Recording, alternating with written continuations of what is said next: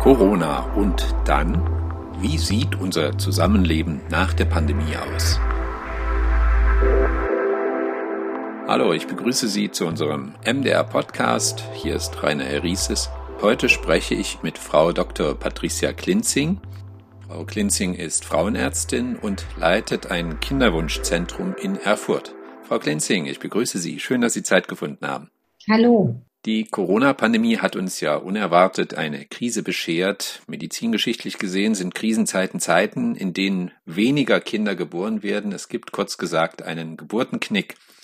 In Ihre Praxis, Frau Dr. Klinzing, kommen ja Paare, bei denen es auf natürliche Weise nicht klappt mit dem Nachwuchs. Sie verhelfen also künstlich zur Schwangerschaft. Stichwort Geburtenknick. Gab es denn bei Ihnen tatsächlich weniger Kinderwunsch durch Corona? Zumindest haben wir das auch erwartet im letzten Jahr. Und tatsächlich, als der erste Lockdown kam, gingen die Behandlungszahlen deutlich runter. Also die Patientenkonsultationen haben erstmal abgenommen. Wir waren alle verunsichert, Patienten, Behandler. Und es war eben die große Frage, wie verhalten sich die Patienten, wie wirkt sich es auch auf Kinderwunsch aus und natürlich auch auf Schwangerschaft, diese Pandemie. Und wir hatten einen deutlichen Einschnitt in den Behandlungen in den Monaten März, April, Mai. Im Juni kamen die Patienten quasi in doppelter Anzahl, also dass wir schon äh, über den Sommer die Zahlen, äh, die wir im Frühjahr weniger hatten, dann aufgeholt hatten. Und ähm, erstaunlich war dann doch wieder mit dem Ausrufen eines neuen Lockdowns im November, dass die Zahlen wieder runtergingen. Aber gesamt übers Jahr verteilt hatten wir einen Zuwachs der Behandlung um circa acht Prozent. Vielleicht ganz kurze Erläuterung, Frau Klinsing. Wer kommt denn zu Ihnen mit einem Wunsch auf Hilfe für Nachwuchs? Im Prinzip sind es alles Paare, die Kinderwunsch haben und die das auf natürlichem Weg nicht schaffen und wo wir dann Hilfe leisten, also im Sinne von künstlichen Befruchtung, aber auch hormonellen Behandlungen für die Paare. Hm, da spürten Sie seit März 2020 keinen Corona-Geburtenknick oder sprechen wir eigentlich von verschiedenen Themen? Also, denn zu Ihnen in die Praxis, da kommen ja Paare, die vermutlich schon seit langem einen Kinderwunsch haben, sodass so eine Pandemie vielleicht gar keinen Einfluss hat. Ja, es haben wir natürlich auch viel spekuliert. Aber äh, auch in den Gesprächen mit den Paaren kam natürlich dann oft am Anfang die Verunsicherung. Wir wissen erstmal nicht, ähm, wie sich das auswirkt, ähm, diese Infektion.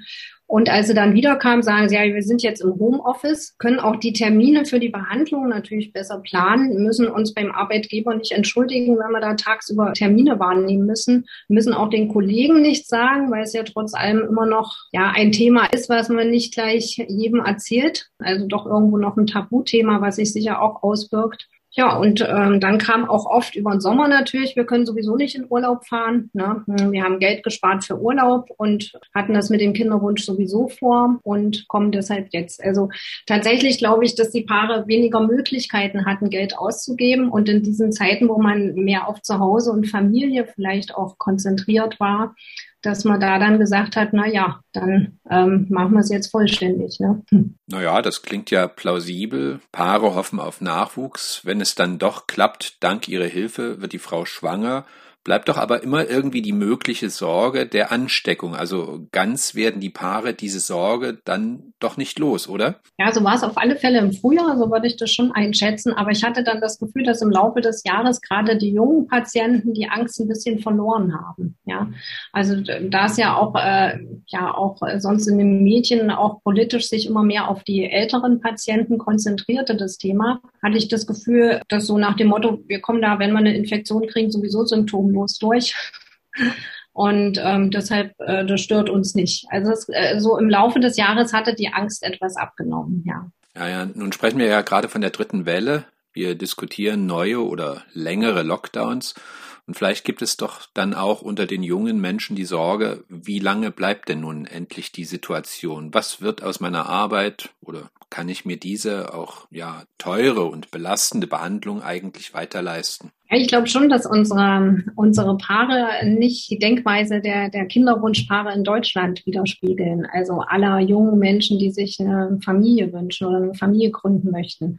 Ich glaube schon, dass das Paare sind, die schon seit Jahren ja an dem Kinderwunsch arbeiten und wo dieser Wunsch sehr stark ist. Ich glaube, Paare, die denken, dass gesund sind und wo das alles funktioniert, die verschieben so einen Wunsch auch mal und sagen, ja, jetzt warten wir erst mal ab, was mit unserer Arbeitsstelle wird Und Paare, die einen sehr starken Kinderwunsch haben, die sagen, Mensch, das ist jetzt unsere Zeit, so viel Zeit haben wir sonst nie und wir haben das Geld jetzt einmal gespart, können es nicht anders ausgeben, dann gehen wir jetzt. Ne? Stichwort Kosten, da Sie es gerade erwähnen, ähm, das spielt doch bei der Behandlung auch eine Rolle. Ja, die Kosten sind bei uns ein Thema.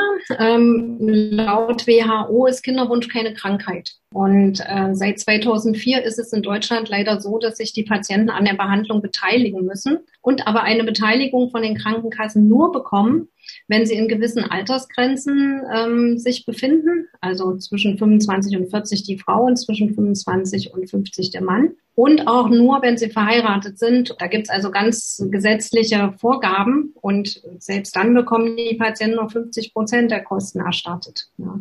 Also es ist schon ein Thema bei uns, die Kosten. Natürlich gibt es auch Paare, die nicht verheiratet sind und dann wird es nochmal erheblich teurer. Also ist die wirtschaftliche Situation äh, ein Thema auch täglich in der Sprechstunde, ja. Nun, ja, nun klingt das ja für mein Gefühl immer recht rosig, wenn wir sagen Lockdown, mehr Homeoffice, Familien sind enger zusammen.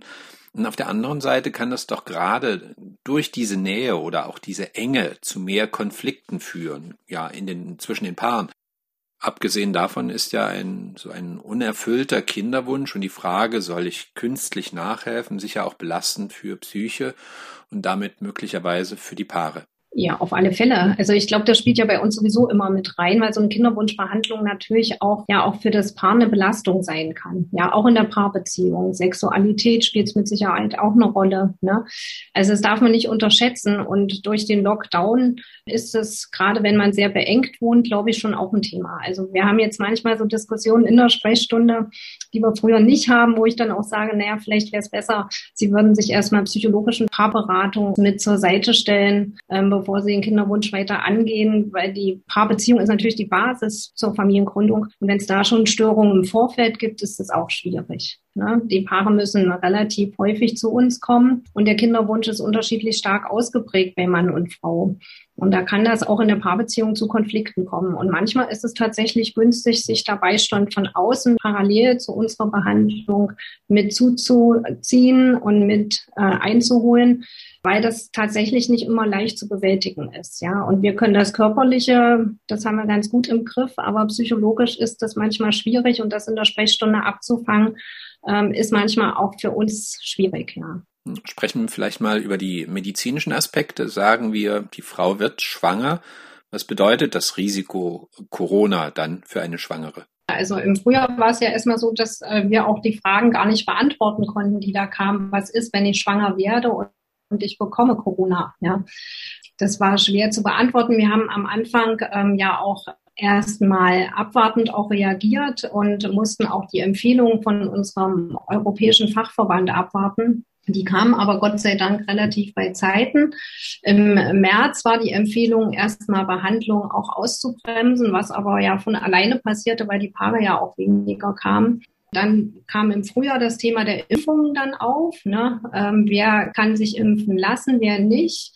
Auch da haben wir dann zum Jahreswechsel dann die Empfehlung bekommen von unserem Fachverband, dass äh, Schwangere sich nicht impfen lassen sollten und auch eine Behandlung ähm, für den Kinderwunsch erst drei Monate nach der ersten Impfung dann ähm, wieder erfolgen sollten. Also sie können sich impfen lassen, die Frauen, aber wenn sie frisch geimpft sind, dann doch erstmal eine Pause von drei Monaten einlegen. Insofern war das für uns jetzt auch die Frage, ist das jetzt wie eine Grippeschutzimpfung zu behandeln, so eine Corona-Impfung oder eben nicht? Ne?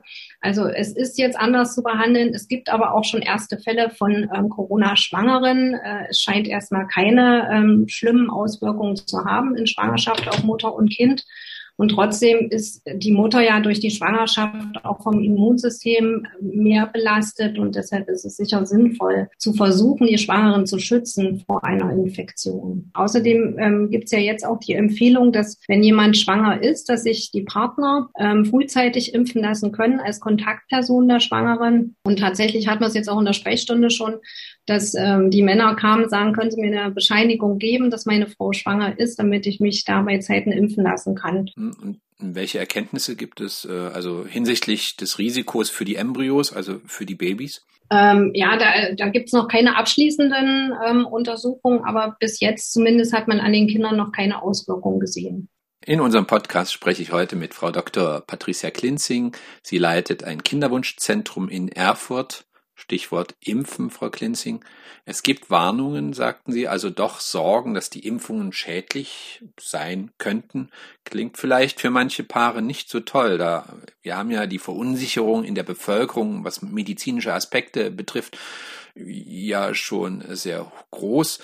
Sind denn nun die Impfungen doch schädlich? Ja, nein? Ich glaube nicht. Aber ähm, wie gesagt, es gibt keine Erfahrung und es gibt ja auch unterschiedliche Herstellungsverfahren der Impfstoffe. Also ich denke schon, dass es richtig ist, da erstmal noch weitere Untersuchungen abzuwarten. Das finde ich schon richtig, weil ja, wenn man so in die Vergangenheit schaut mit Medikamenten, die bei Schwangeren nicht ausreichend getestet wurden, Contagan gebe ich mal als Stichwort, ist man da vorsichtig und das finde ich eigentlich auch korrekt. Ja, also lieber da gerade bei Schwangeren übervorsichtig sein, als dass dann doch irgendwelche Fälle auftreten, die dann keiner gewollt hat. Ja, ich nehme an, die Impfungen haben auch für Sie für ein Aufatmen gesorgt. Bei einer Kinderwunschbehandlung versuchen Sie eine künstliche Befruchtung mehrmals bis zu einem Erfolg, immer gekoppelt an den Zyklus der Frauen und das dauert dann Wochen, Monate.